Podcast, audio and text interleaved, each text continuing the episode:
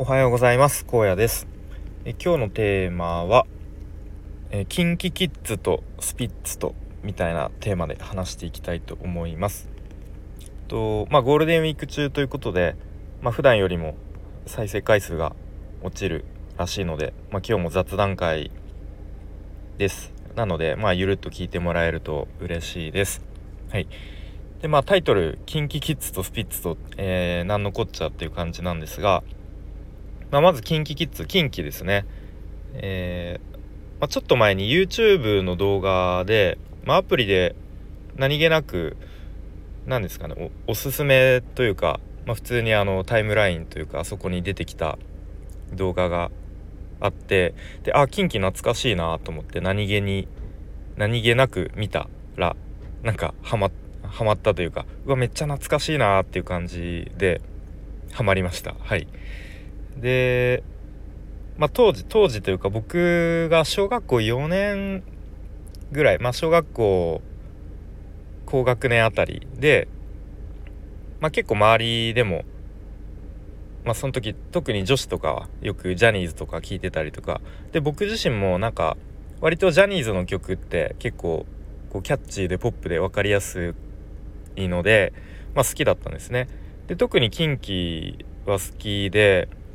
で、まあ、当時のや「やめないでピュア」こ のタイトルもそうだしなんか歌詞もよく意味がいまいちよく分かんない曲なんです。がまあでもメロディーがなんかすごい好きで、うん。まあ、あとは「全部抱きしめて」とか。でその確かカップリングだった「青の時代」とか。あとは「ジェットコースターロマンス」「フラワー」あとなんか「悲しみブルー」って曲もなんかイントロかっこいいなとか思ってたりとか。うん、まあなんかその辺が結構当時よく借りて CD 借りて聴いてたなっていうのを思い出してすごく何て言うかエモいエモいっていうんですかね。あーなんかこんなの聞いてたなっていう感じで思い出しました。はい、うん、でちなみになんか他にも当時はなんか V6 とかもよく聞いてましたね。うん。なんかジャニーズの曲は結構その音楽を自分で自分から聴き始めた時代時代っていうか頃にまあ多分こうメロディーが分かりやすかったので、うん、よく聴いてましたね。で近畿、まあ、2人いますけど僕は剛くん派で、まあ、やっぱりなんでかっていうと歌がうまいですよねめっちゃ普通に。うんまあ、あとはなんか当時ドラマで「金田一少年の事件簿」とかもあの剛くん確かやっててあとは「君といた未来のために」ですかね調べたらそれの主題歌が確か「やめないでピュア」だったのでそのドラマ見てたりとかいうので結構、うん、好きだった気がしますね。はい、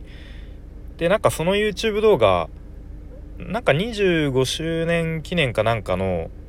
多分企画みたいな感じででまあそれのその動画のためになんかバンド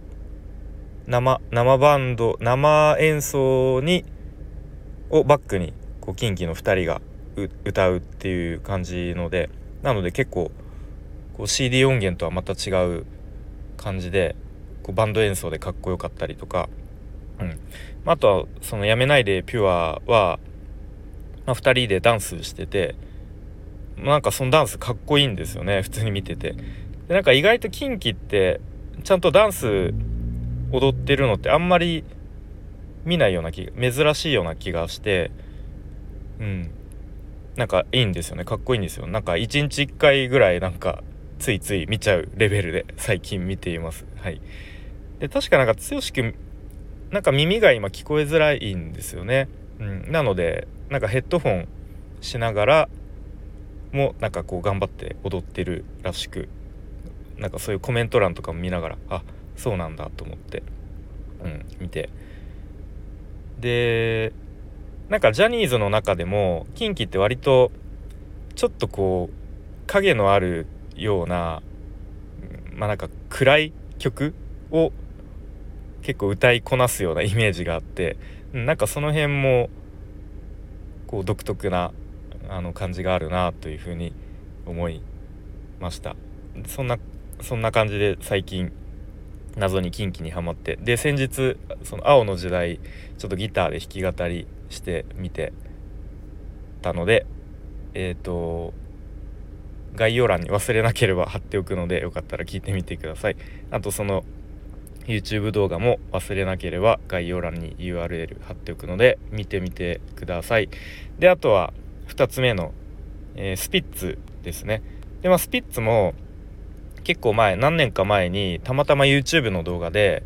「えっと、冷めない」っていう曲があるんですけどそれのなんかライブバージョン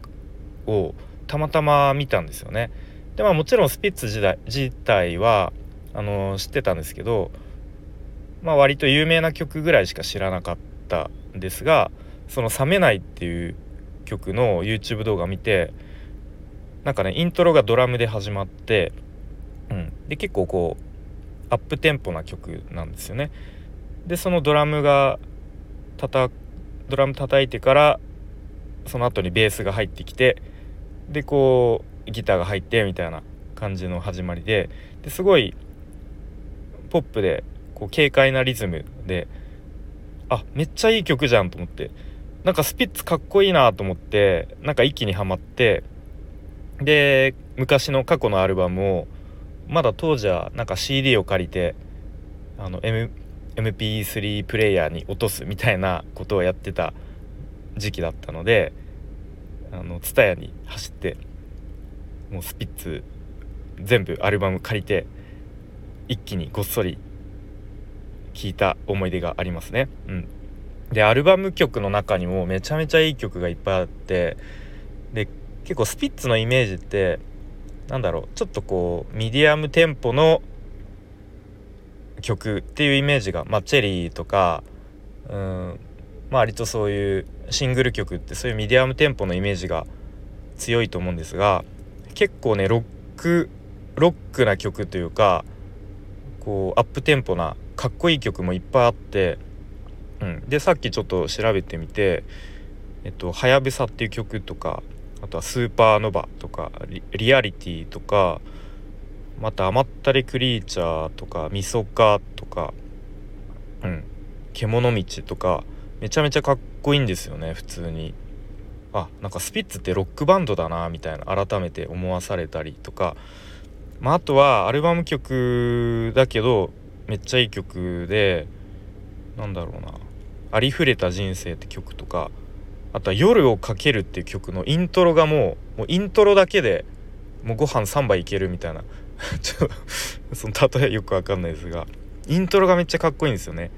うん、ちょっと夜遊びの曲名に似てますがスピッツの「夜をかける」もすごくおすすめです。はい。という感じで